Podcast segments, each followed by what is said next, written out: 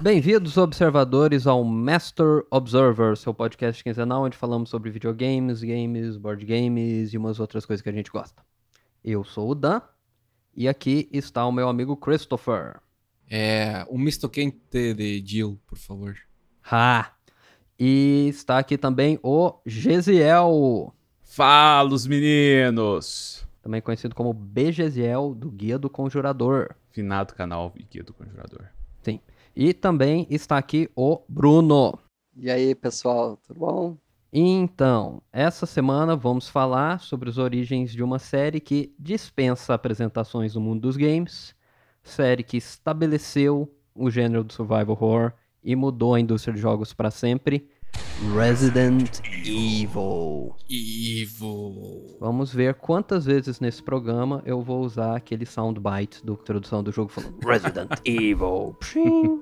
Então, nesse primeiro episódio vamos falar do primeiro jogo, as várias diferentes versões que ele teve pro PlayStation 1, falando um pouco do jogo em si e da história do seu desenvolvimento. Que até 2016 eram 10 versões para diferentes consoles. E depois de 2016, aí já perdi a conta. É. Aí já. Capcom fazendo o que ela faz de melhor, relançando o mesmo jogo trilhões de vezes. Que é bom.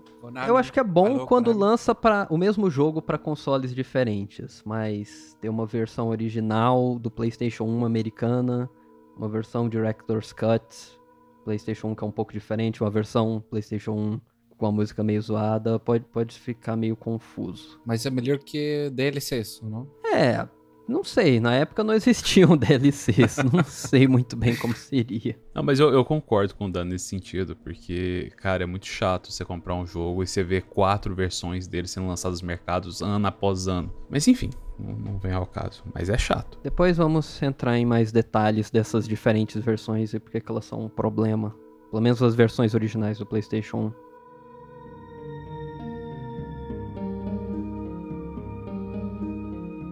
Bom, é, se você está aqui e você nunca ouviu falar do Resident Evil, o que a gente acha um pouco difícil, porque é um jogo muito conhecido, já está inserido na nossa cultura pop, com filmes, zilhões de jogos para zilhões de plataformas diferentes.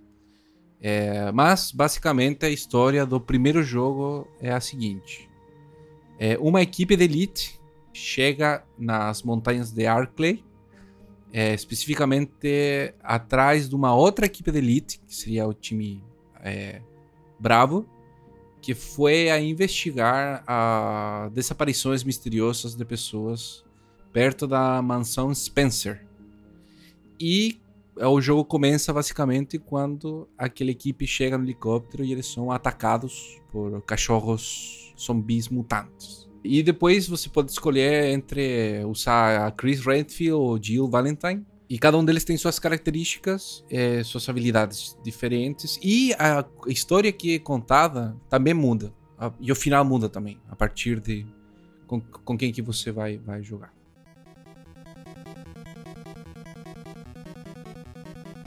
Tá, mas de onde surgiu essa história toda? Em 1989 foi lançado um filme de terror japonês chamado Sweet Home, que era a história de um grupo de cineastas produzindo um documentário numa mansão abandonada. Junto com o filme, foi criado um jogo de RPG pro Famicom, o Nintendinho original no Japão. E o jogo tinha o mesmo título, seguindo a mesma premissa, era um daqueles jogos licenciados de filme. E esse jogo foi dirigido pelo Tokuro Fujiwara, que era um desenvolvedor muito experiente na época. Trabalhou em jogos como Ghosts and Goblins, é, um jogo chamado Commando, Bionic Commando, Mega Man 2, Strider, vários grandes clássicos da Capcom. Ele foi o diretor ou produtor deles. Esse, esse filme tá. Será que dá pra achar ainda? Será que é muito ruim? Dá pra achar com certeza, né? É, eu procurei ter no é YouTube, inclusive, com, com legendas em inglês. É, o que eu ouvi falar é que o filme é muito mais fraco do que o jogo. Então deve ser muito fraco.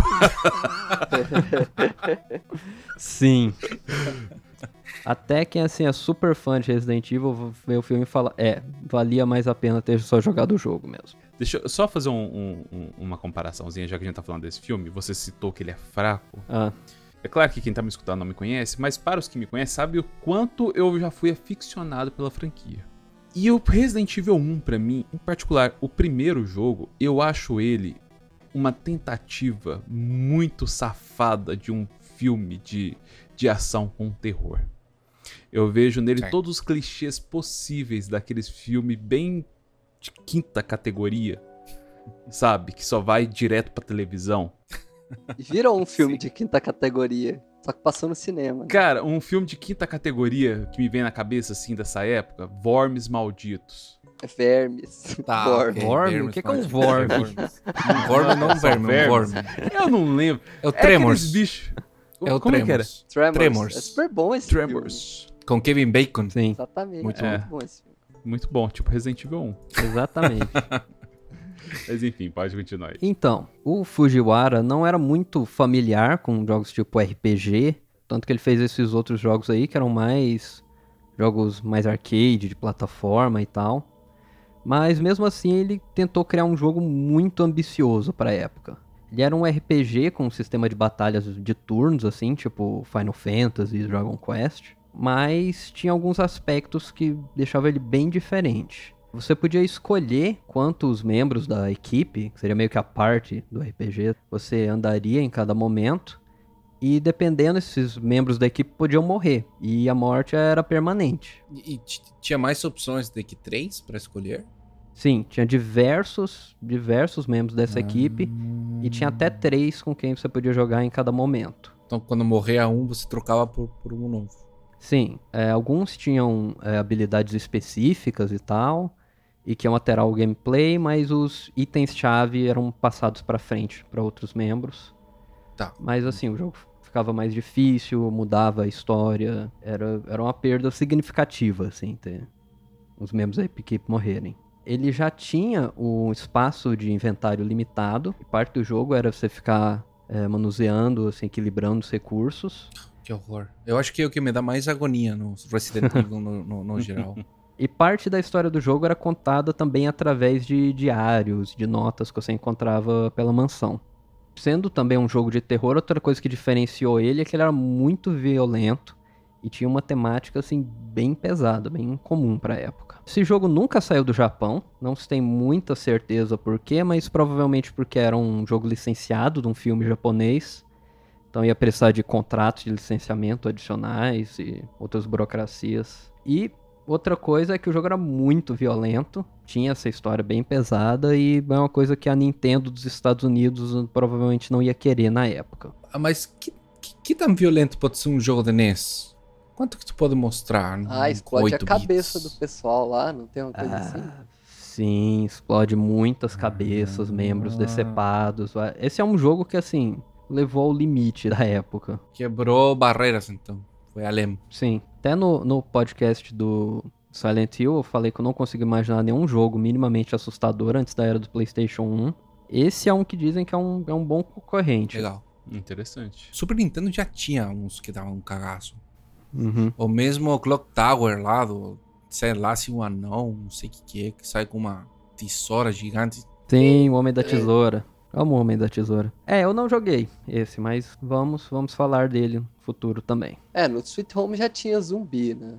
Mas um zumbi é bem grotesco. É, o Sweet Home, ele era mais focado em, assim, fantasmas do que zumbis mesmo, mas tinha criaturas bem grotescas. Mas falando de, de fantasmas e zumbis, o Resident Evil, no começo, ele ia ser com criaturas sobrenaturais, não ia ser com zumbis. Exatamente, tá no, tá no script isso também. Mas pra Ah, frente desculpa. vamos discutir exatamente por que que era e por que que deixou de ser.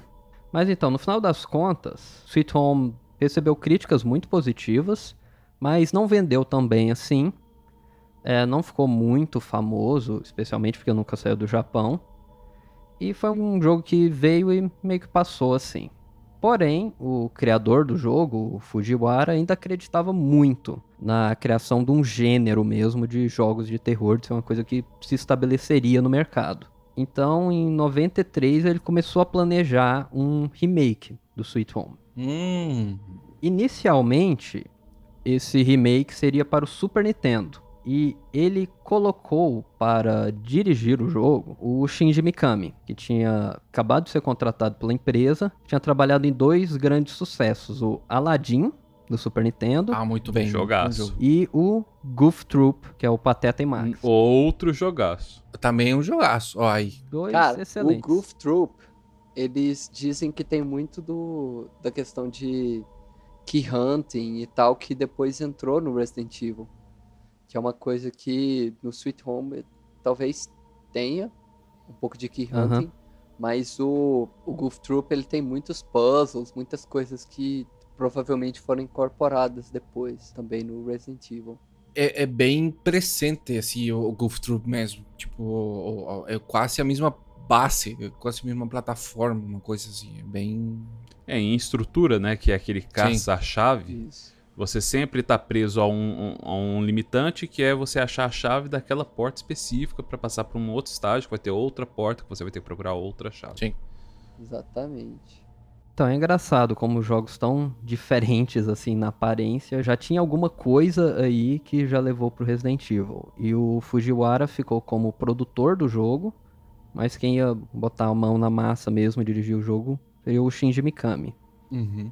Primeiro lugar, eles passaram o projeto pro PlayStation 1, quando viram as possibilidades do, do jogo 3D, especialmente porque o Fujiwara dizia que se achou muito limitado pelos gráficos do Nintendinho quando foi fazer o Sweet Home. E em seguida, o que aconteceu é que eles pensaram mais a respeito dessa ideia de ser um remake de Sweet Home e desistiram da ideia, porque ia precisar mais uma vez mais contratos com os criadores do filme, mais burocracia e além de limitar o potencial de mercado do jogo. Estaria associado a um filme que nem todo mundo viu, o filme já ficou antigo e tal. Nem virou cult também. É, o- é um filme que realmente só falam nele hoje em dia pela associação com Resident Evil. Certeza. Nunca ouviu falar dele em outro contexto. E quando acabou essa necessidade de ser um Sweet Home, foi aí que o Shinji Mikami viu algumas possibilidades diferentes a respeito do jogo. Ele mesmo dizia que achava que um jogo com fantasmas seria a ideia mais assustadora possível. Se ele fosse fazer o jogo que dá mais medo, ele manteria com fantasmas e com diversos elementos sobrenaturais. Porém, pro cenário que ele estava imaginando, ele achou que o zumbi, sendo um inimigo mais concreto, mais compreensível, tornaria um jogo melhor. Talvez ele na cabeça estava pensando uma coisa como Fatal Frame, Aham. mais do que. Ou. ou... Qual que é o nome do, do escritor? É um escritor que tem um revólver, tem um. Alan Wake. Alan Wake. Esse mesmo. Ah, sim. Terminei de jogar Alan Wake recentemente, inclusive. Muito bom. Sim, eu peguei ele de graça na, na Epic. também. Mas então, ele levou pra essa ideia do zumbi inspirado no Dawn of the Dead, Madrugada dos Mortos. Uhum. E ele disse que estava pensando muito também no Massacre da Serra Elétrica, o Texas Chainsaw Massacre. Sim. Na ideia de entrar numa casa com um monte de coisas horríveis acontecendo. É ouvir falar que existem alguns, alguns conflitos de história. O Mikami às vezes fala que teve a ideia dele, os zumbis. Às vezes o Fujiwara fala que foi dele. Mas no, no fim das contas, mudaram o jogo pra ter zumbis. Agora que você fala do Massacre da Serra Elétrica, ele conseguiu no quarto, né? Ele botou Sim. aquele maluco lá com um Uhum. saco na Finalmente cabeça. botou e- a serra elétrica. E outra coisa in- interessante, a última mudança que teve no jogo é que quando foi pra 3D, eles imaginaram ser tudo em primeira pessoa. Sim, isso é verdade. Não deu certo. Não conseguiram fazer que o jogo funcionasse assim de maneira nenhuma. Ia ficar meio Doom. É, ia ficar um Doom assim, com gráficos bem ruins, negócio muito pixelado. Não, mas Doom já não era referência também, né? Não pra 3D. Doom foi lançado em 93 e mesmo com o lançamento do PlayStation 1, teve versão de Doom pro PlayStation 1, mas que era muito mais feio, muito mais lento que a de PC. E o Doom não é 3D.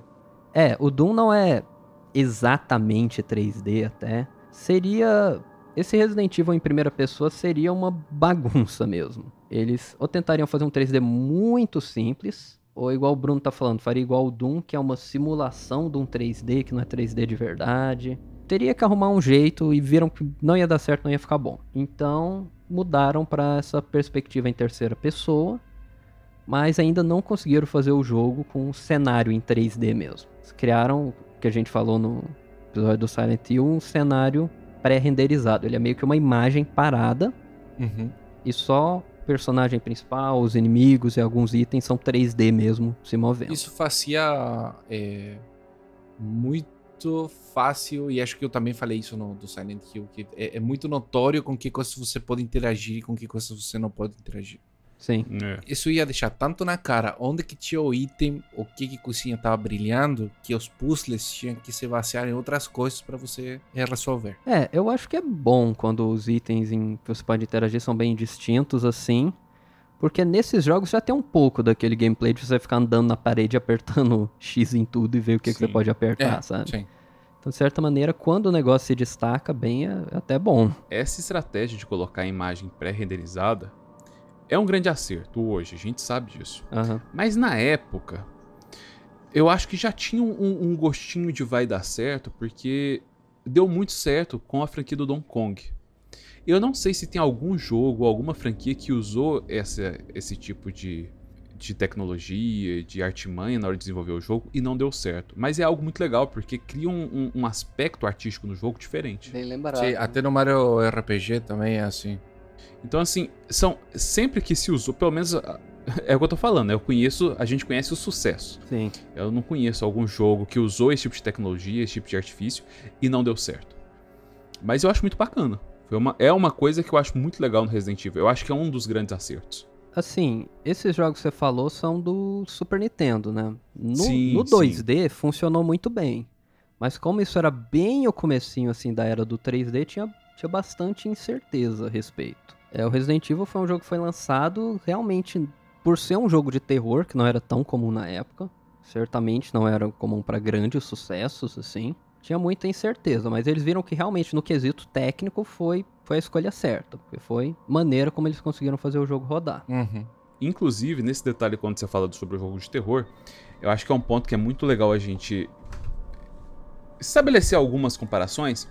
Porque quando a gente fala de jogo de terror, igual o Silent Hill, que foi o último jogo que foi debatido aqui no, no canal, é, o Silent Hill é um jogo de terror. Né, porque ele cria toda a atmosfera, ele cria toda a tensão. E essa tensão, ela é desenvolvida durante o jogo inteiro. Aqui eu já Uhum. acho que tem uma diferença com Resident Evil. Eu acho que ele não é um jogo de terror, eu acho que ele é um jogo de horror. Porque ele cria essa atmosfera no início, só que essa atmosfera ela não se mantém.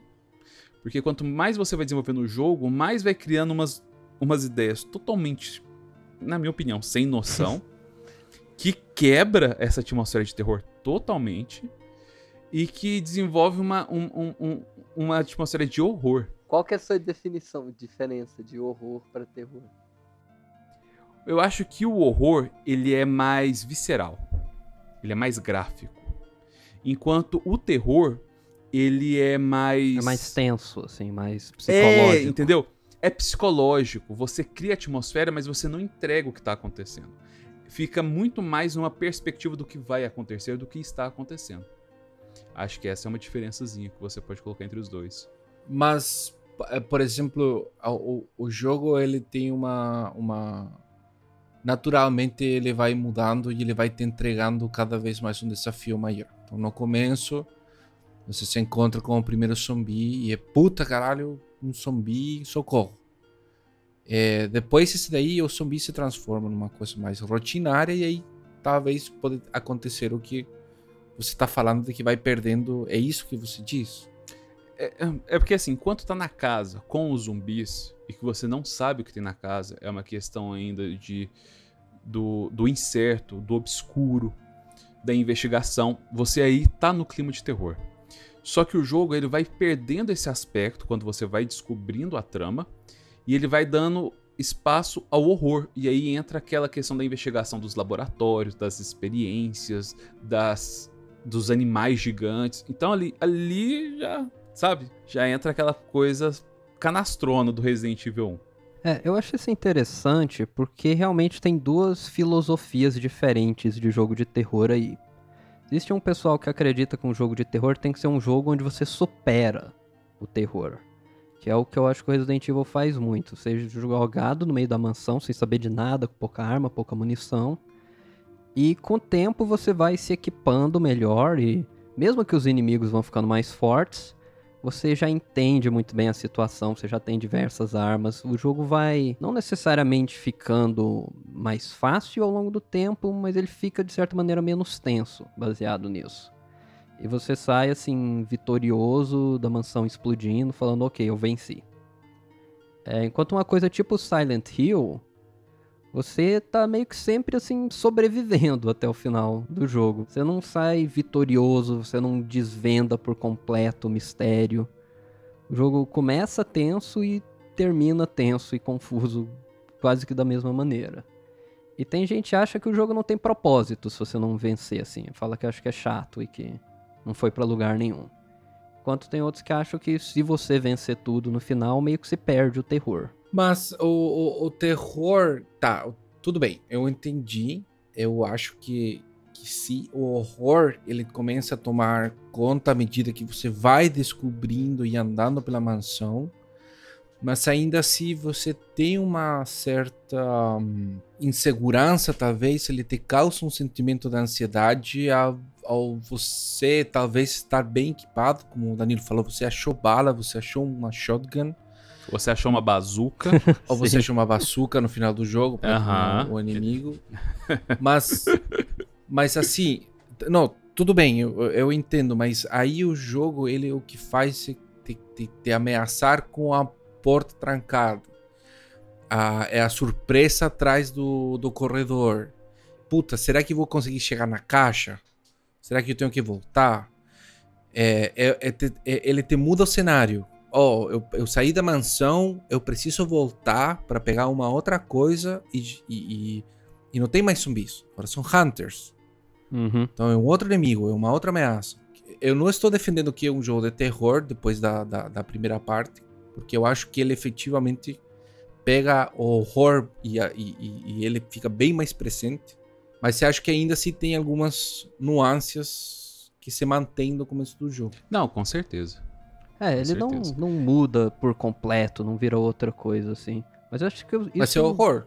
Se numa hora ele vira horror mesmo. Sim, é, mas eu acho que isso vai muito de acordo com o que o Shinji Mikami fala mesmo, que é o foco é o gameplay. O foco dele é realmente não que o negócio seja terror o tempo todo, tanto que ele fez essa mudança para os zumbis e tal para ser um, uma coisa mais racional assim. Ser realmente o manuseio do quantidade de balas que você tem, dos recursos, número de saves e tal. Isso cria muita tensão sempre. Mas eu acho que realmente, com o tempo, terror mesmo acaba diminuindo quando você se acostuma com a situação. Mas uma coisa que eu achei interessante da mudança da primeira pessoa para terceira pessoa é que eventualmente eles fizeram o Resident Evil 7. Uhum. Sim. E o Resident Evil 7 assumiu de vez a visão em primeira pessoa. Além de ser também muito inspirado no Massacre da Serra Elétrica. Há- há Muito mesmo. Sim. Quase o filme botado lá. Aham. É, foi um retorno, né, às origens. É, foi um retorno às ideias originais do primeiro jogo. Tudo bem, mas agora eu tenho que concordar com o GCL que esse, tá, esse daí também vir- vira farofa, cara. Porque Aham. o primeiro chefe é um duelo de, de, de serra elétrica, cara, de espada de serra elétrica. É, o Resident Evil 7 é um que eu acredito que encontrou o lugar do Resident Evil, assim. Sim. que é que é tenso. Eu acho que é um jogo que é terror assim muito mesmo, mas que fala não é, é galhofa, cara. Não, não tem como não ser. Se não fosse galhofa, se fosse só tudo tenso, assustador, era Silent Hill. Às vezes era outra coisa, sabe? Resident Evil é isso. Uhum. Com certeza. Outra grande coisa que mudou assim quanto ao jogo foi o título. Porque ele foi lançado no Japão como Biohazard, que seria algo como risco biológico, mas para o lançamento nos Estados Unidos, a Capcom não conseguiu registrar o, o nome do jogo como uma coisa Horror. geral, assim como Biohazard. Mas por quê? Alguma das coisas que eles apontam, apontam um jogo do Mega Drive que chama-se Biohazard Battle. É um jogo feito pela Sega mesmo. E também tem uma banda americana de, de metal alternativo chamada Biohazard.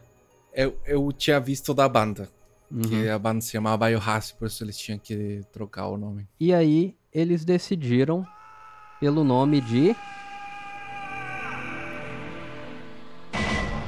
Resident Evil. Evil. Cara, Sim. o, o, o nome original, né, Biohazard, é um nome que faz muito sentido no jogo. Sim. Com certeza. E quando você Absoluto. vai pra Resident Evil, sabe? Mas que, ah, Jessiel, você não tá entendendo. Esse daqui saiu de uma reunião onde as pessoas falaram: temos uma mansão e temos zumbis morando dentro. É. It's the Resident Evil. Cara, tem um, um- um episódio, isso o, o próprio Bruno acho que foi que me mostrou uma vez. Tem um episódio, ah, eu não lembro, acho que é um episódio de Simpsons que eles estão zoando com Family Guy. Hum. Que é tipo assim, é uma roleta, aí eles estão sorteando umas bolinhas, aí sorteiam uns temas lá totalmente aleatórios, junta aquilo e faz um episódio de Family Guy. Eu, eu acho que é do South Park isso aí. Ah, sim. É do faz South sentido. Park, que, são, que zoam com, com Family Guy. É. É um golfinho, Cara, eu acho que pega as bolas. Sim, lembro Dependendo disso. do que sai nas bolas. Ca- A, a- a minha impressão. Eu, eu adoro Family Guy, mas eu concordo com isso. e eu acho que Resident Evil tem muito isso, sabe? É, um, é uma junção de coisas totalmente assim, espalhadas. E eles juntaram num, num balaio e deu certo. E eu acho que até o nome faz parte, porque o nome não tem nada a ver com o jogo, mas tá lá e é bom o nome. O nome não é ruim. Ele é muito comercial. Mas não combina com o jogo. Mas tá lá e deu certo. Cara, eu não, eu não consigo desa- desassociar Resident Evil do jogo e eu acho que é muito melhor que Biohazard. Tipo, tem a ver, mas eu acho muito genérico, muito. Não sei, pra mim não. Sabe, às vezes me parece talvez um nome que tá tentando se levar a sério, porque tem a ver e porque é menos galhofa. Sim, Uhum. claro. Mas pra mim, Resident Evil, assim, é o nome que é o jogo, sabe? É porque assim, o Resident Evil, ele é muito comercial. Aham. Pra um jogo de terror, principalmente. Biohazard, ele. Ele é, ele é legal porque se você. É claro que o Resident Evil se apresenta como um jogo de zumbi.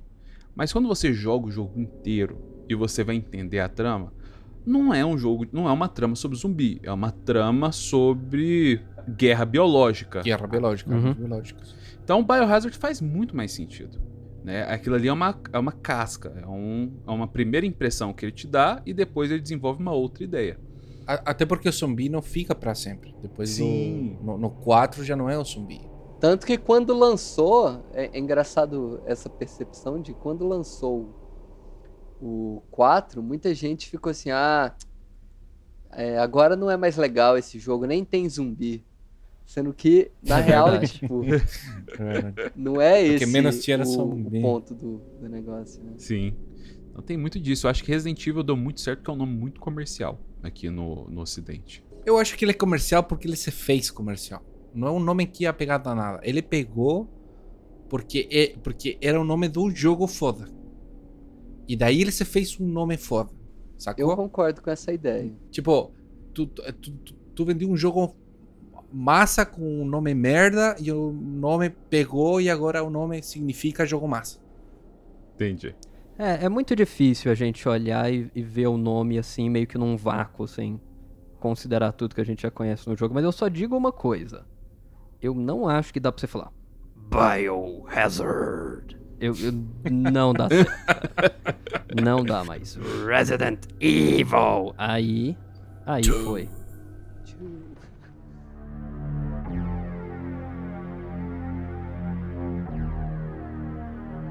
Mas então, como que é a, a jogabilidade do Resident Evil?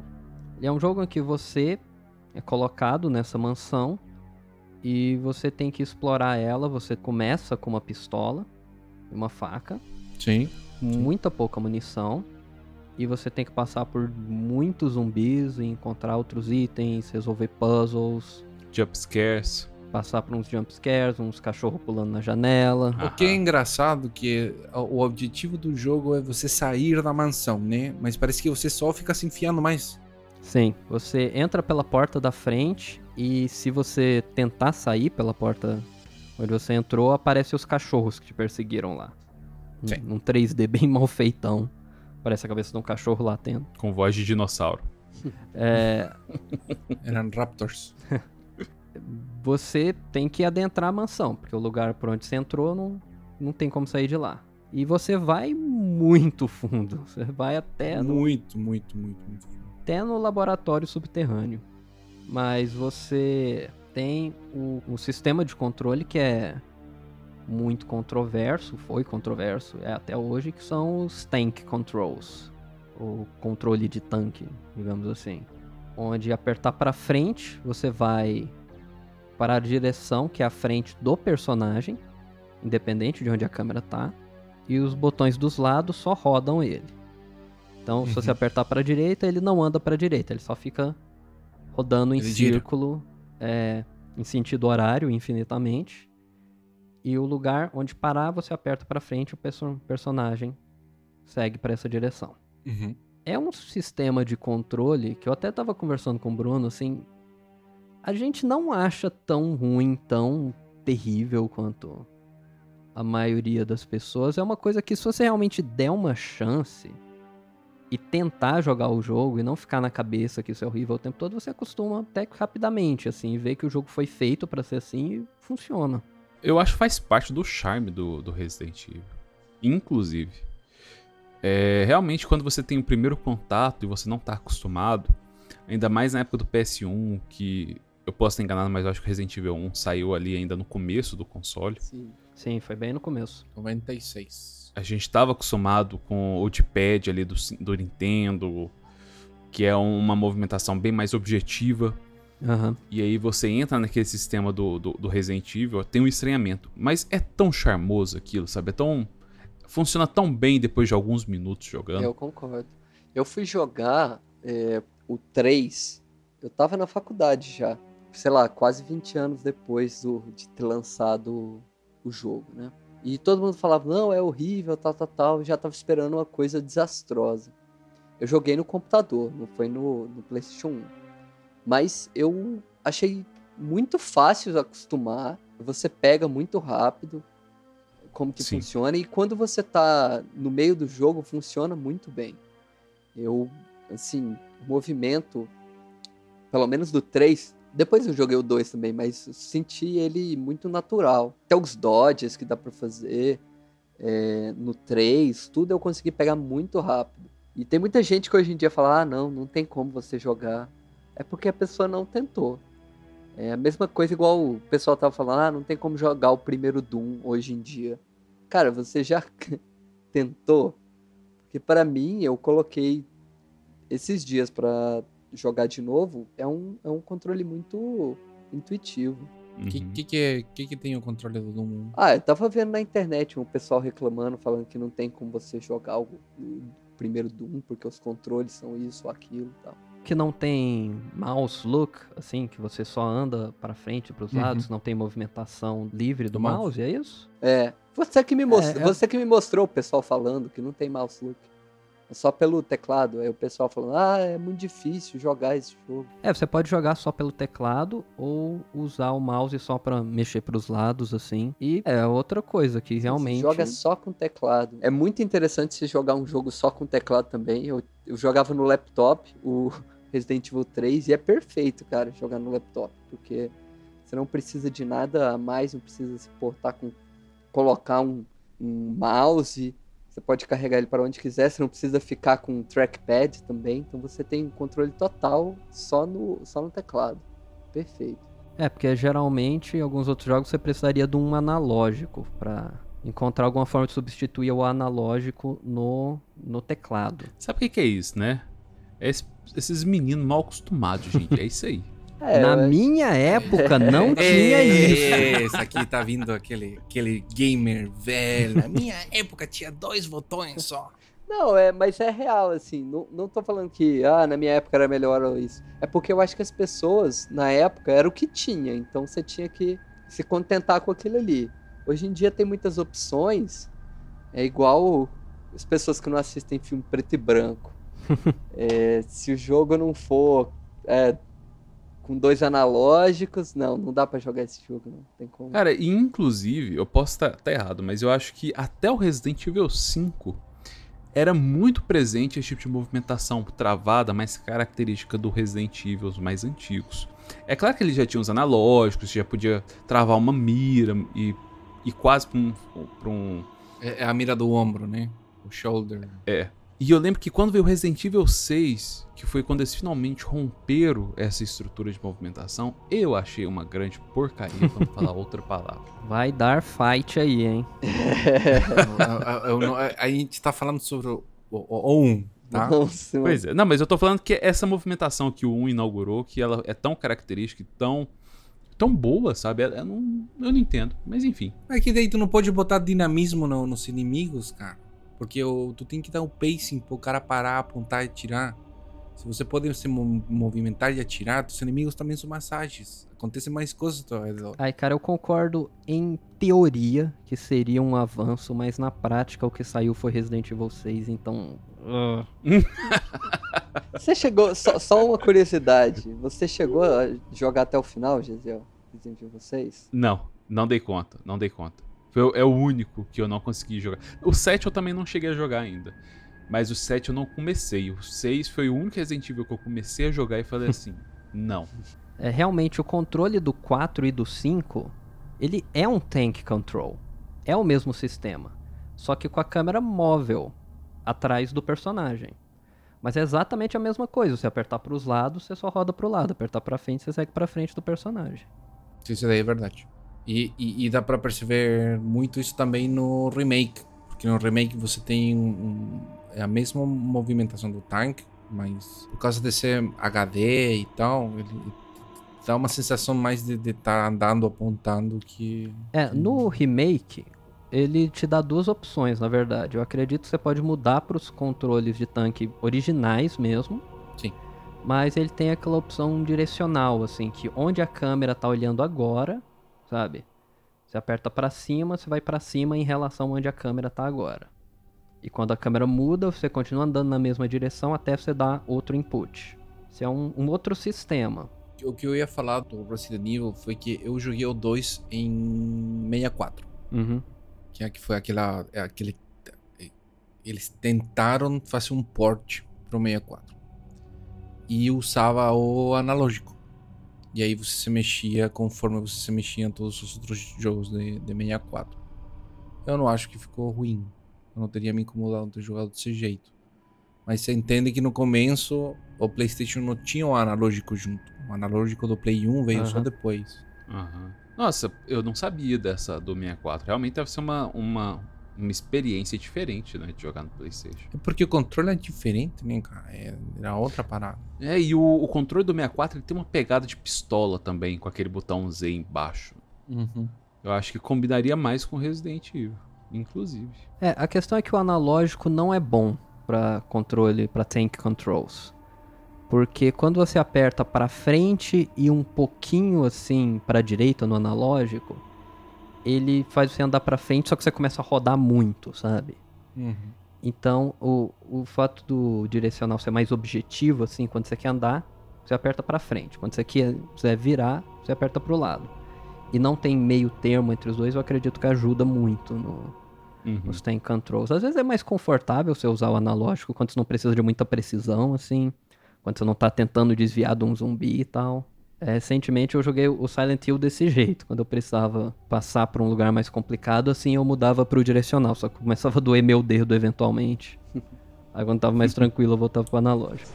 Alpha Team is flying around, flying around the forest zone situated in northwest Raccoon City, where we're searching for the helicopter of our compatriots Bravo Team, who disappeared during the middle of our mission. No, I haven't found it yet. Então, o equipo Bravo chega pra buscar o equipo Alpha nessa mansão. Eles têm que fugir do helicóptero e chegar Tá, vamos nas começar portas da assim. mansão. Essa história não faz sentido nenhum.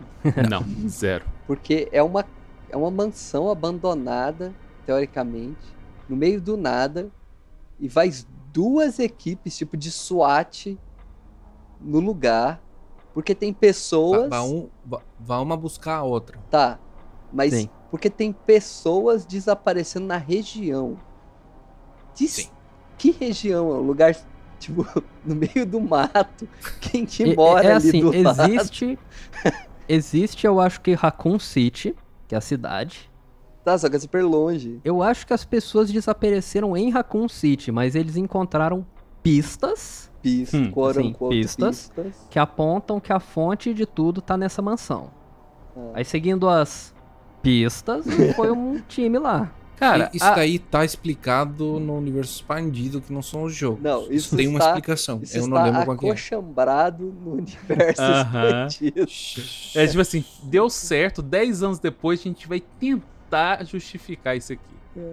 Cara, a história ela é tão concisa e verossímil quanto o clipe de abertura do jogo. Sim. Ah, muito bom, cara. Vamos falar Genial. do, do, do, do clipe.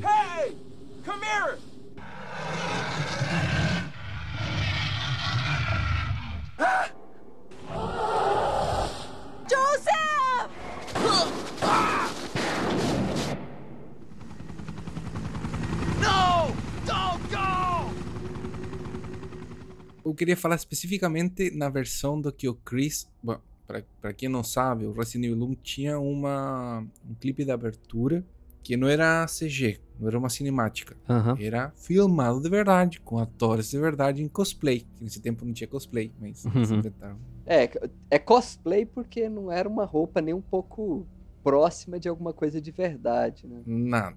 Essas sombreiras da Jill, meu Deus. gente. que que é isso, cara? Não, e a atuação? É aquela atuação do velho e bom pago com um pastel e uma garrafinha de Faz favor. Ô, Você tá, tá livre hoje à tarde? Não, mas literalmente eles pegaram pessoas, né, que estavam em Tóquio, tipo, pessoas aleatórias. né? O que eles faziam nessa época é assim, eles precisavam de gente que falasse inglês e que tivesse lá, então eles achavam muita gente que era ator de comercial, que fazia coisas pra rádio assim no Japão, e era realmente alguns poucas pessoas que estavam lá disponíveis, e eles iam, não pagavam muito bem, e faziam um negócio assim rápido pra entregar mesmo. Ó, você, você é americano, então você já está dentro. É só isso. A única coisa que você tinha que ser era americano. Cara, você não é japonês. Eu tava procurando informação do, do jogo e eu achei que o Shinji Mikami tinha tirado a galera que ia fazer em japonês porque tava muito ruim. Ele falou, eu não vou botar é, os caras, porque os caras não tem nenhuma versão dos caras falando em japonês. É tudo em inglês. Uhum. E ele não quis botar uma versão em, em japonês. Era tudo em inglês. Porque ele achou que ia ficar muito ruim. Olha que como a vida é. Mas se- ele falava mal em, japo- em japonês, o pessoal que. Ele achou que ia ficar muito ruim em japonês e por isso que ele fez tudo em inglês. Ah, faz sentido pro Japão. Porque aí as pessoas jogando no Japão, todo mundo falando inglês, eles não vão entender mesmo. Uma coisa que eu escutei essa semana, que eu achei até interessante que eu queria trazer pro, pro eu ia contar pra vocês, eu escutei um podcast que fez um audiodrama. Aham. E eles contrataram os dubladores profissionais daqui de São Paulo e de, de Rio. E um desses dubladores, ele trabalha também na indústria de videogames e ele faz eh, não só a dublagem, como ele faz a eh, localização dos jogos. Uhum. Uhum. Ele tem experiência até dirigindo e tal. E ele falava que às vezes você precisa de um cara dirigindo você que saiba o que está acontecendo no jogo. Uhum. Porque muitas vezes você vai simplesmente. Não, você não tem contexto. a- Às vezes você tem só a, a, a boca do personagem se mexendo pra você. Às vezes não tem nem isso. Então, uma das grandes piadas do Resident Evil são as suas falas, né? É as, É, as, as atuações. as atuações no geral. Mas daí eu fiquei pensando, será que não aconteceu uma coisa dessa? Será que não tinha ninguém dirigindo que era tipo, ah, toma, aqui tem o papel, você tem que ler. Tá, mas eu leio como? Surpreso, com medo? É, tem que ler. Eu É. acho que tinha, só que o pessoal que tava dirigindo não sabia falar inglês direito. Ah, pode ser isso também. É exatamente isso. Eles recebiam papéis com falas, assim, com pouquíssimo ou nenhum contexto. A pessoa que estava dirigindo não sabia falar inglês. Assim, às vezes não sabia nada mesmo. E eles mandavam as falas. E depois tinha um outro cara que era tipo o editor. E que também não falava inglês. porque aí esse cara escolheu quais falas foram parar no jogo. Então, não é Muito que os bom. atores são, tipo assim, o ator mais imbecil do. Não, é que botaram um papel, falaram, fala essa coisa aí cinco vezes, eu não sabia por quê. Falou e passou por esse processo todo. Inclusive tem uma, Ha, tem ha, uma ha, entrevista. Wesker. É, eu vi um pedacinho de uma entrevista com um ator que fez o, Wesker nos jogos mais recentes. E que ele explicou que, não, os atores an- antigamente, eles às vezes até eram bons, mas ele falou que, que era esse processo mesmo e tal. Falando pra não zoarem muito com a galera, que, que era difícil mesmo. Eles, eles tentaram. Uma vez eu vi um canal de YouTube que tava falando que alguma comunidade ou algum youtuber grande tentou ir atrás dos caras, do, dos atores originais lá, que fizeram cutscene e tudo, e eles não conseguem achar. É, tem um canal que eu assisto de um cara que fala histórias de jogos antigos, assim. Até fala bastante coisa do Resident Evil e que ele vai contando a história de que encontraram alguns. Eu acho que encontrou todo mundo agora, não? Encontrou o Chris, o Barry, a Jill. Eu não tenho certeza se encontraram a atriz da Jill. É, Eu acho que a Jill foi a que sumiu mesmo. Tem um nome lá que coloca no crédito, acho que é Inês, alguma coisa assim. É, mas eu acho que chegaram a encontrar. Tipo, sabem quem ela é. Não sei se conseguiram Uhum. fazer contato com ela hoje em dia, mas acho que conseguem saber quem ela é. É, mas é muito engraçado, assim, que encontraram um cara, um cara totalmente aleatório, assim, falando, ah, 20 anos atrás eu vi umas coisas lá no Japão e tal. Fala, não, cara, você tá, tipo, num dos maiores jogos de todos os tempos e tal. Ele, ah, Tem uma galera aqui maluca pra te conhecer. É. Aham. Tem uma outra curiosidade interessante. No Castlevania Symphony of the Night, tem uma cena muito famosa em que o Richter Belmont encontra com Drácula. Ele fala, Richter. Die, you monster! Oi? É o Richter, né? Richter, não sei. Richter? Não, é o Easter. Não. Sei lá. Ok, o Richter. O Richter Belmont encontra o Drácula. E é uma outra cena que tem um diálogo bizarro, que ele fala, Die, you monster! E por algum motivo o Drácula responde, What is a man? Começa a falar umas coisas nada a ver. Die, monster! You don't belong in this world! What is a man? O ator fazendo o Richter é o mesmo que faz o Chris. E o ator fazendo o Drácula é o Harry, do Silent Hill 1. Sim. Richard. Richter. É Richter. Eu vou... Richard. Richter. Richter. Richter.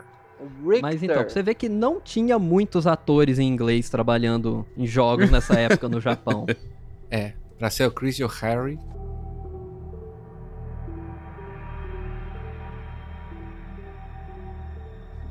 É, então a história é basicamente isso. Você tem incidências mis- misteriosas, estranhas nas redondezas. Aí eles chamam os Stars, que eu não sei por que chamaram os Stars e não a polícia, mas enfim. Eles chegam lá, são atacados. Os protagonistas, que são o Chris e a Jill, vão tentar sobreviver naquela mansão e investigar o que está acontecendo. Tem a ajuda do Barry. Eu não lembro se ele chega a morrer. Ele chega a morrer? Não, era o que eu ia falar no, do final. O final canônico não existe. É o único jogo que tu não consegue tirar um final canônico do- da franquia. Por quê? Porque se você joga com Jill, você sai com Chris e com Barry. Se você joga com Chris, você sai com Jill e com Rebecca. Só que canonicamente, Jill, Chris, Rebecca e Barry, além do, do, do, do piloto do helicóptero, que eu esqueci o nome agora, que ele morre no, no terceiro jogo, todos eles saíram da mansão vivos, canonicamente. Ah, legal. É o piloto de helicóptero é o Brad. Isso, o Brad. O Brad que morre a manos do, do, do, do Nemesis no, no 3. Aham. E que é o que larga eles lá, né? Porque ele tem medo e ele sai fugindo. É, tem até uma piada no, no remake do Resident Evil 3 que tem um pôster de recrutamento pro Stars. Fala, ah, seja um dos grandes, corajosos membros do time Stars. Aí tem uma foto do Brad lá. Sim. E tem, tem uma cena que sai um helicóptero no remake do 3, assim, na cidade, e o Brad sai correndo atrás assim, espera, espera, não me larga. Ou a ironia. Ou a ironia. Ironia. Mas aí, e aí tem esse pessoal que é tipo uma polícia de elite que tá nessa mansão. E eles estão investigando a mansão de um cientista maluco, malvado, cruel. Às e o líder sim. deles é um agente duplo. E aí tem reviravoltas dignas de uma novela mexicana no meio da, da história. Sim, aparece o Barry lá. Barry! Não, você não! Cara, Resident Evil, na minha opinião, é o jogo canastrão que mais deu certo, sabe? Sim. Tem. Bom, e à medida que eles vão investigando, eles, vão, eles acham outras pessoas do, do, do Bravo. Que é, eles encontram a Rebecca em alguma hora, eles Aham. encontram o Richard Aiken em algum momento. Eles também acham o Forrest lá fora, que também é uma das melhores frases do Barry. É quando eles acham o Forrest sendo comido pelos corvos. Ele fala alguma coisa que eu não lembro o que, é. Isso é uma das melhores. Procura por aí e, bota aí meio. But just take a look at this. It's Forrest. Oh my god. E tem, eles se encontram também. O primeiro cara que eles se encontram é o que está sendo devorado pelo zumbi, Aham. Esse é o Kenneth. que é o Kenneth, exatamente. E daí tem, tem algumas versões que sai a cabeça do Kenneth, daí censuraram a cabeça do Kenneth. Daí tem versões que, que o zumbi, ele, tipo, se tu sair da sala e volta, ele comeu a metade do corpo. Isso também não tá em todas as versões. Então, é interessante porque eu já tinha colocado aqui para falar sobre algumas das versões diferentes do jogo. É, teve a versão original americana e uma coisa muito estranha que a Capcom fez, na versão original pros Estados Unidos, eles arbitrariamente aumentaram a dificuldade do jogo. É, eles removeram a mira automática, porque de algum certo nível assim, se você não estiver mirando diretamente no zumbi e apertar para levantar a arma, ele meio que já vira automaticamente pro lado do zumbi e já prende nele. Isso é uma coisa que ajuda muito com os hunters, com alguns com o chefe lá da cobra, tal, com alguns inimigos mais rápidos. Eles removeram por completo isso na versão americana original. Lá a mira é totalmente manual. E você tem menos munição, inimigos mais fortes e tal. E é considerada uma versão muito ruim desse jogo, porque fica assim, é um jogo que já é difícil e fica mais difícil ainda sem muito motivo. Depois, eles relançaram, ainda PlayStation 1, a versão Director's Cut. Uhum. Eles retornaram para a dificuldade, os controles, tudo do japonês original.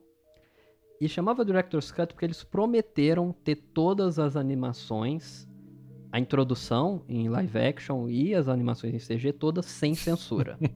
e era mentira. Tinha exatamente as mesmas versões do jogo original.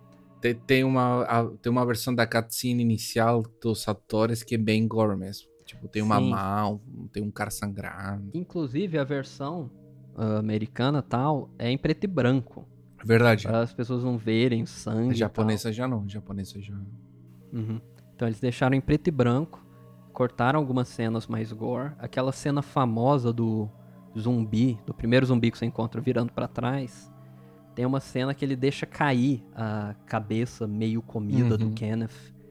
E essa versão é Verdade. cortada em todas as versões americanas. Mesmo a Director's Cut eles falaram que ia ter. É, eu ouvi falar que a única versão americana que tem essas cutscenes sem censura é pra PC. Eu não, não tenho certeza.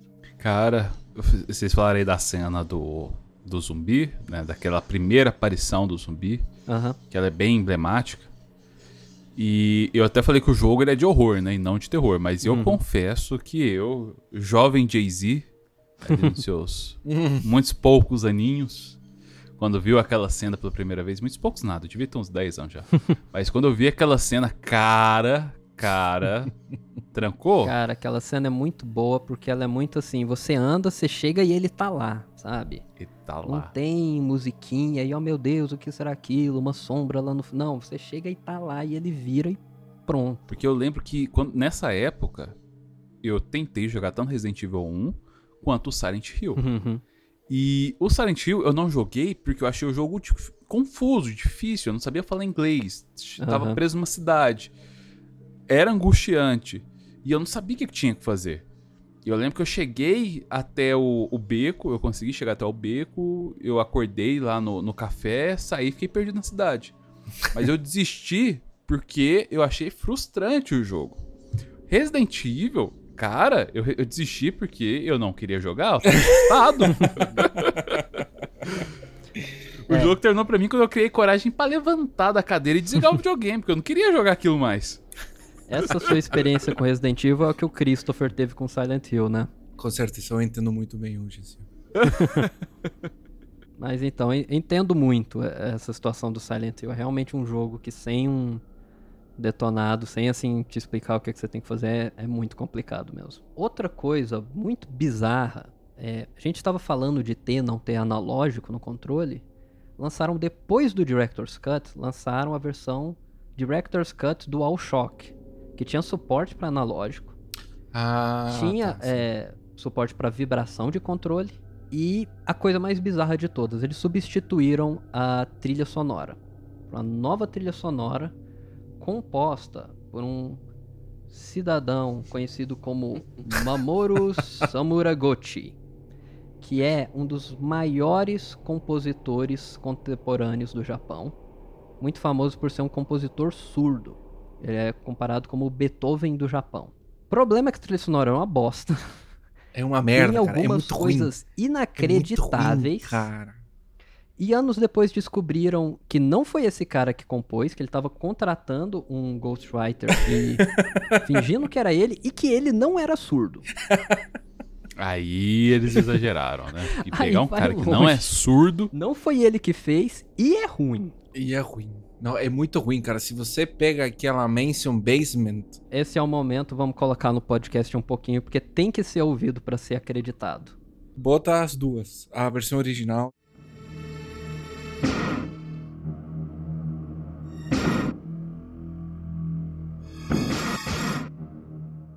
E a desse cara.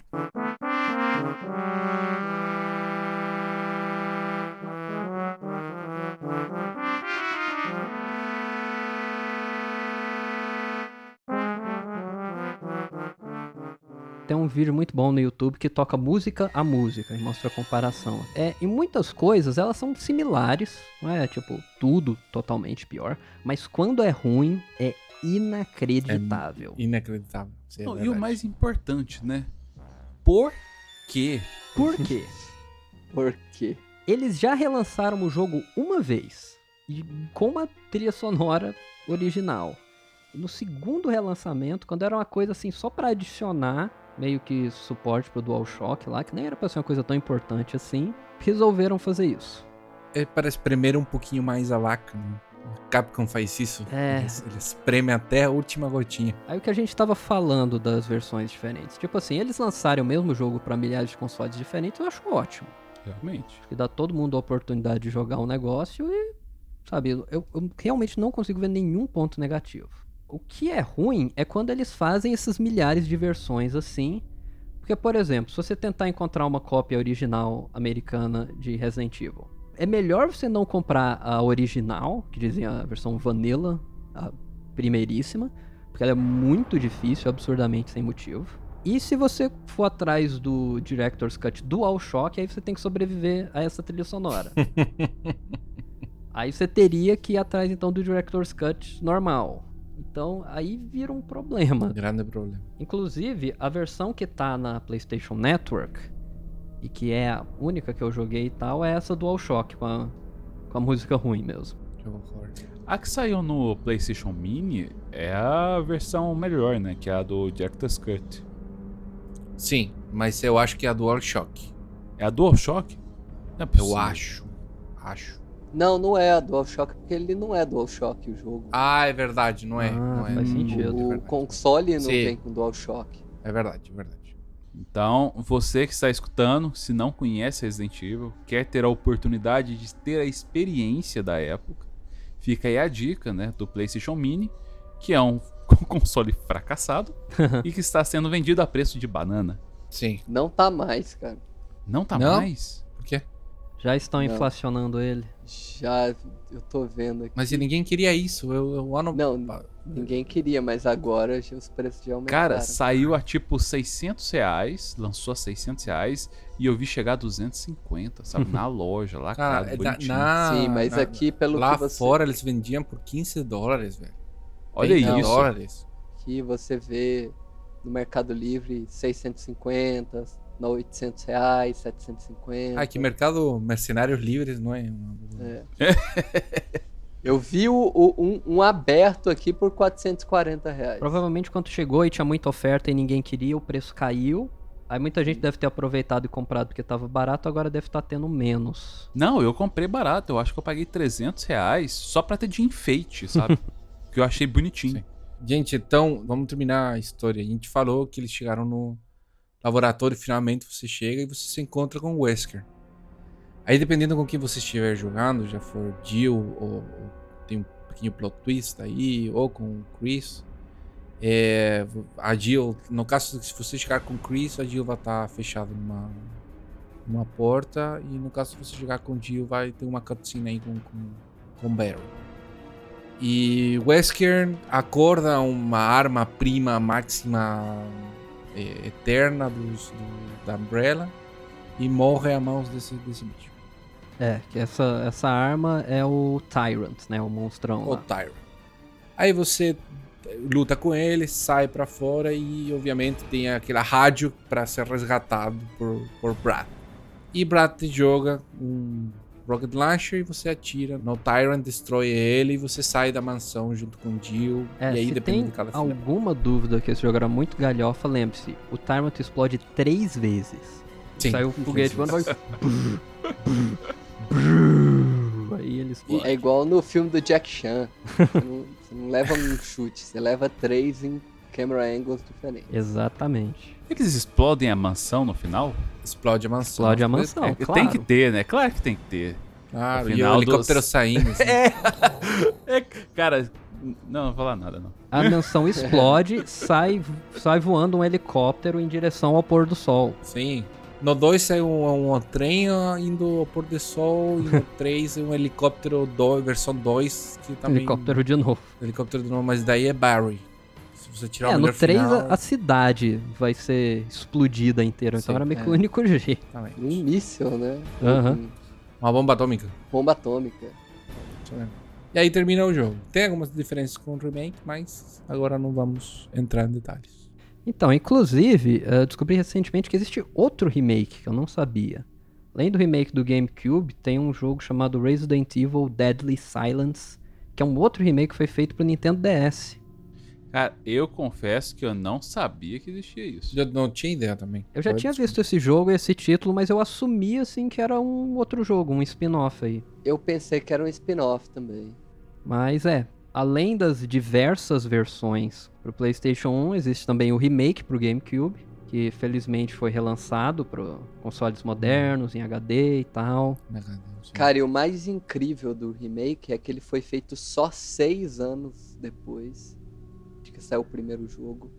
E Aham. ele é um jogo que hoje, se você olhar, ele ainda é, é muito Ele é- bonito. É Envelheceu bonito bem. o jogo. Envelheceu bem. Então é, é muito diferente de você olhar pro primeiro. Sim. Você vê o tanto que, os- que a questão de gráficos evoluiu nesses seis anos aí. Aham, de 96 para 2002, é, a mudança da, da era do PlayStation 1 pro PlayStation 2 e GameCube foi um, foi um salto gigante mesmo. É, e o remake, a versão HD foi lançada, sei lá, 10 anos depois. Aham. E praticamente, assim, a, a mudança que tem nos gráficos é muito. É tipo, é cosmético. Podia ser um jogo que fo- fosse lançado sendo em HD, né? Se o HD tivesse sido lançado naquela época como um jogo novo, não teria tanta diferença assim. É verdade. Uma coisa que eu acho muito interessante é que o Resident Evil 1 é um jogo assim que você pode jogar ele em todas as gerações desde então. Se considerar que esse remake, você joga ele no PlayStation 1, no GameCube, PlayStation 3 e PlayStation 4, ele é um jogo assim que passa por todas as gerações de certa maneira. Tem no Switch também, saiu pro Wii, pro Wii U. É, eu digo assim, a, a geração do PlayStation 1, sabe? Ele saiu, Sim. o primeiro saiu pra PlayStation 1, é, pro... Daí 3, 4 e provavelmente vai ser pro 5, com certeza. Aham. É, deve, devem relançar Com também. certeza vai lançar. Será que é o próximo remake? Eu acho que eles não vão fazer remake do 1 de novo, Remake mas eu do queria, remake? mas eu queria ver um com aquela câmera na, na no, no ombro. Faz, pega um mod aí, alguém já deve ter feito esse mod aí. Ele pode fazer um gameplay do DLC do 5, que é numa mansão lá, e a gente faz no modo de da câmera clássica. Ah, é verdade. Eu acho que eu joguei esse DLC aí com o GGL, né? Aham. Saiu. Comprei ele já. Isso é Vou massa. jogar. Então, vamos fazer. Cara, o pessoal fala muito mal, mas é, gosto muito, tenho muito carinho pelo jogo. O 5 é muito Mas assim, é, a gente falou, eu principalmente falei muito mal do Resident Evil 1, mas eu tenho que fazer uma consideração. Eu brinco muito, falo muito, porque realmente ele é um. Cara, uma mistureba de muita coisa, sabe? Parece que é um filme dos anos 80 de ação, que ao mesmo tempo tem terror, que ao mesmo tempo tem Aranha ficção gigante. científica. É, é muito bizarro. Mas, cara, que fórmula estranha e que deu certo. É um jogo magnífico da época, sabe? E realmente, hoje, se você tem a oportunidade de jogar uma versão remasterizada, ou sei lá, pegar um, um PlayStation Mini, é um jogo que você entra no jogo, você se diverte, você fica preso aos puzzles, fica preso à trama. Jogos antigos é muito difícil de transpor a- o terror, né? Ou o horror. E ele consegue fazer isso muito bem. Bem. É, o original do PlayStation 1 eu gosto muito, eu consigo ver assim muita gente não conseguir acostumar muito com os controles, não se identificar com o visual. Mas o remake pra mim é um que eu recomendaria universalmente. É, com certeza o melhor remake já feito de algum jogo. Com certeza. A qualidade gráfica é, é in- inacreditável. Não, pera, pera, pera. Você tá falando pra mim que o remake do 1 é melhor que o remake do 2? Sim, Com certeza. É que, é- é que co- como, como remake, eu acho ele superior. Agora, o 2, Não, porque o 2 já era um jogo bom, assim, entendeu? Entendi. eu acho que o Resident Evil Remake realmente é um remake. O, Aham. o, o, o 2, ele já é outro, quase que outro jogo. Outro jogo. sim, muda, a perspectiva muda tudo. Não Mudou completamente tudo do jogo. é meio que um novo jogo estilo Resident Evil Sim. 4 assim, com uma skin do do 2 de certa maneira, é a mesma história. eu também tal. acho. Agora, o 2 ficou muito bom, o remake do 2. É um jogo incrível, cara. É, excelente, não não tira os méritos dele, mas Absolutamente. Eu acho que o remake do 1 é realmente perfeito porque foi o mesmo cara que dirigiu o primeiro, retornou e falou: Não, vou pegar as coisas que eu não gostei, vou pegar os feedbacks, vou refazer assim. A visão original, E ele botou mais história ainda, explicou coisas que não tinha explicado, tem um arco completamente diferente. a história lá da Lisa Trevor é uma coisa que foi removida do primeiro jogo, tinha sido planejado, e ele adicionou de volta. E como foi feito muito próximo do primeiro, ainda foi possível manter no estilo de câmera, estilo de gameplay muito próximo do original, sabe? Sim. É um, é um caso, assim, que eu acho que foi uma confluência perfeita de fatores talvez nunca aconteça de novo. É. Porque qualquer outro grande jogo, assim, principalmente da era do PlayStation 1, PlayStation 2, forem fazer um remake, vai acabar tendo que ter muitas concessões para os jogos modernos. Certeza.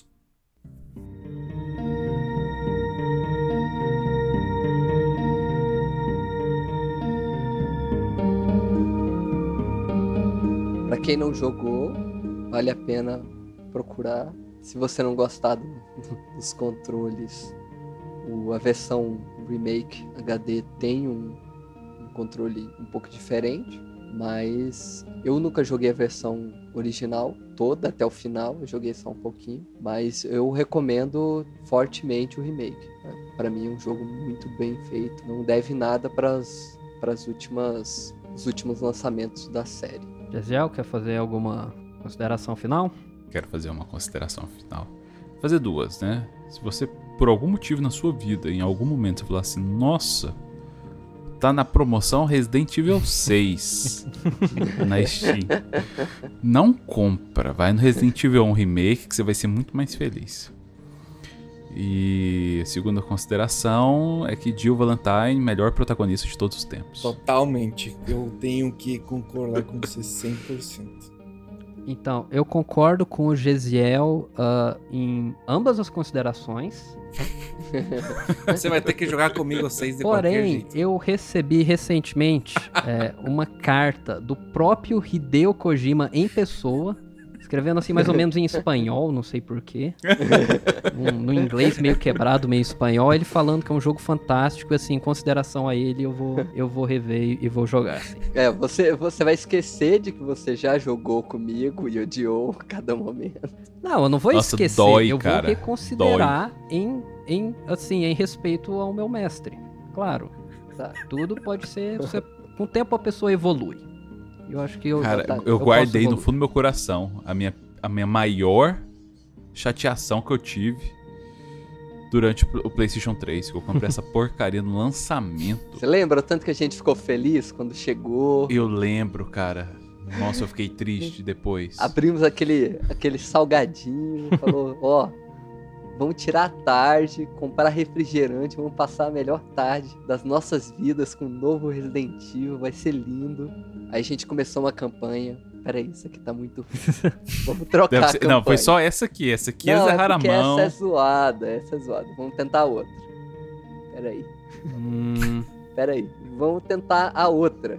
Não, vamos tentar a da Ada. Não. Não, é porque essa é o Chris tá muito grande dessa vez, não tá legal. vamos, vamos aqui jogar com o filho do Wesker, que é mais maneiro, o cara, né, os óculos escuros e tal. Também não tá legal, tem um- não tá descendo bem. Vamos, vamos pro Leon, né, que o Leon é o eles estão clássico. voltando às origens, né?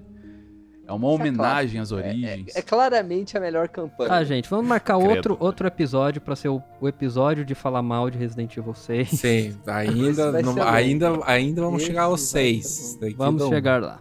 É, minhas considerações finais. Eu joguei o primeiro. Eu, eu, eu- tentei jogar ele novamente, mas eu acho que envelheceu muito mal. Especialmente porque eu tenho o remake para o Switch, que é a versão HD. E eu tenho jogado muito ele, até pelo fato que a gente está subindo gameplay do, do remake é, para o nosso YouTube que podem procurar lá Master Observer, a gente já dá todos os endereços.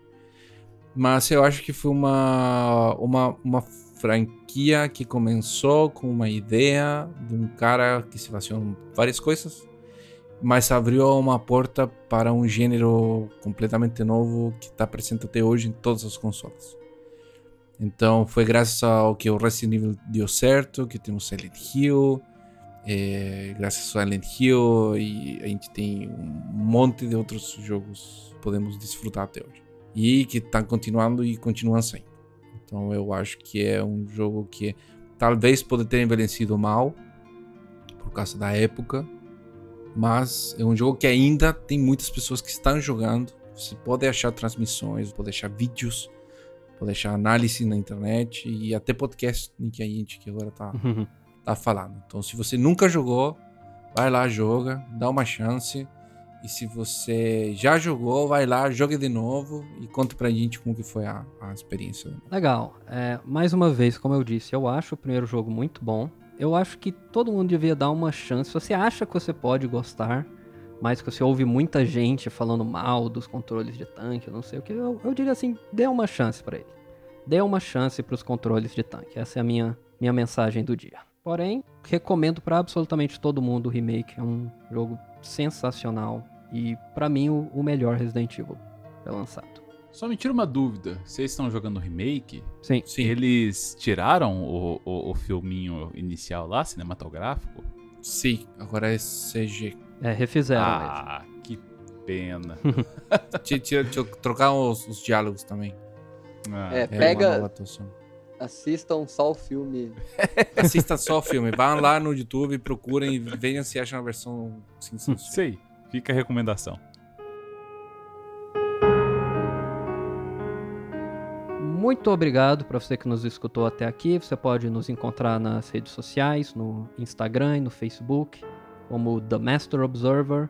Também no YouTube, The Master Observer, onde estamos subindo gameplays dos jogos onde falamos aqui. Já temos dois episódios é, do gameplay do remake do Resident Evil. Uhum. E deixe seu comentário, mande uma mensagens pra gente nessas redes, ou vocês podem nos mandar um e-mail no endereço masterobservergames.gmail.com Mandem comentários, críticas, sugestões de jogos, o que seja, vamos ficar muito felizes de ler. Nós somos Master Observer e a gente se vê por aí. Tchau! Tchau! Master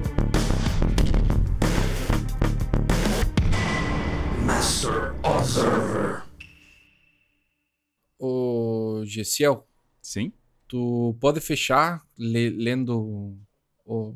Espera, você quer que eu, Gisel, leia o- esse Ah, parágrafo final, é? Tu quer, tu quer fechar? Tu quer fechar? O Danilo já era- que é o host, né? É, deixa o Dani. o Ah, é Danilo- verdade. Tá, não, desculpa. Era só pra aproveitar aquela voz maravilhosa. Ah, pá. Ah, que lindo.